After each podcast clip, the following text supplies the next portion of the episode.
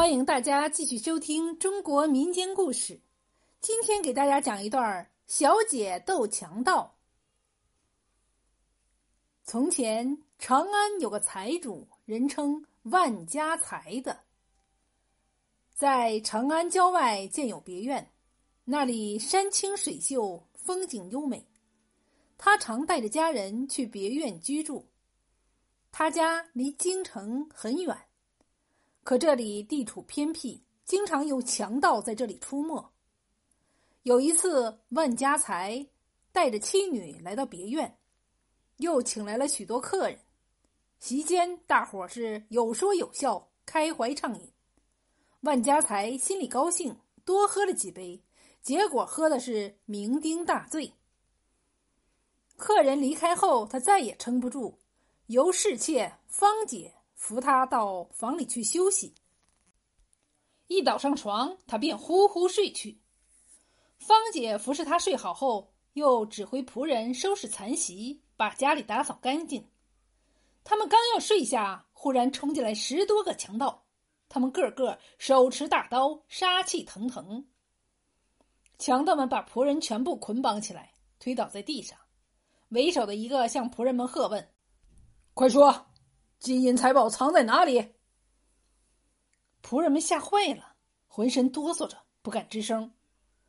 要是不说，那个头子咬着牙说：“本大王就要了你们的小命。”他顺手拉过一个女仆，咔嚓一刀砍倒在地。仆人们吓得叫了起来，其中一个小声说道：“财物都由芳姐保管，小的们不知道。”这时，芳姐从藏身的地方走了出来，喊道：“我就是芳姐，要钱要财，找我来吧。”“好，只要你乖乖的把钱财交出来，本大王就放过你们。”“大王放心，小女子哪敢骗你们？”芳姐面不改色的说：“不过我家主人刚刚睡熟，你们千万不要惊动他。”“这是为啥？”强盗头子问。你们不是要钱财吗？钱财到手不就行了？再说你们已经杀了一个人了。强盗头子听了，歪着头想了想，说：“好，就听你的。不过话要说回来，你要是骗了我们，我们就立刻把他们都杀了。”强盗们押着芳姐，芳姐点燃了一支酒席桌上的大红蜡烛，领着强盗进了西厢房。方姐一一指着柜子说：“这个柜子里装的是金银器具，那个柜子里装的是绫罗绸缎，还有个柜子装的是衣服棉被。”说完，他把钥匙交给了强盗头子。